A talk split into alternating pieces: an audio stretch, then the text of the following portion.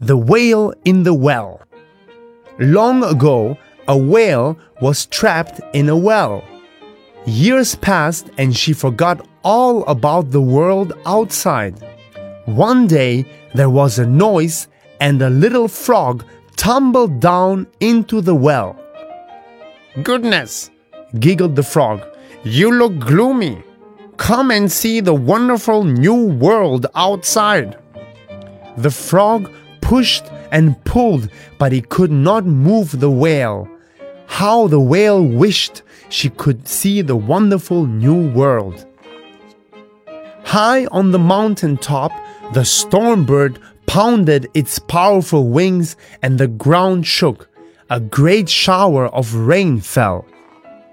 The rain washed the whale out of the well. Goodness, look at those cliffs, said the whale. It's a town, giggled the frog. A sea monster, said the whale. It's a ship, said the frog. A rainbow, said the whale. It's a bridge, said the frog. There's so much to see, said the whale. So the whale and the frog set off to see the wonderful new world.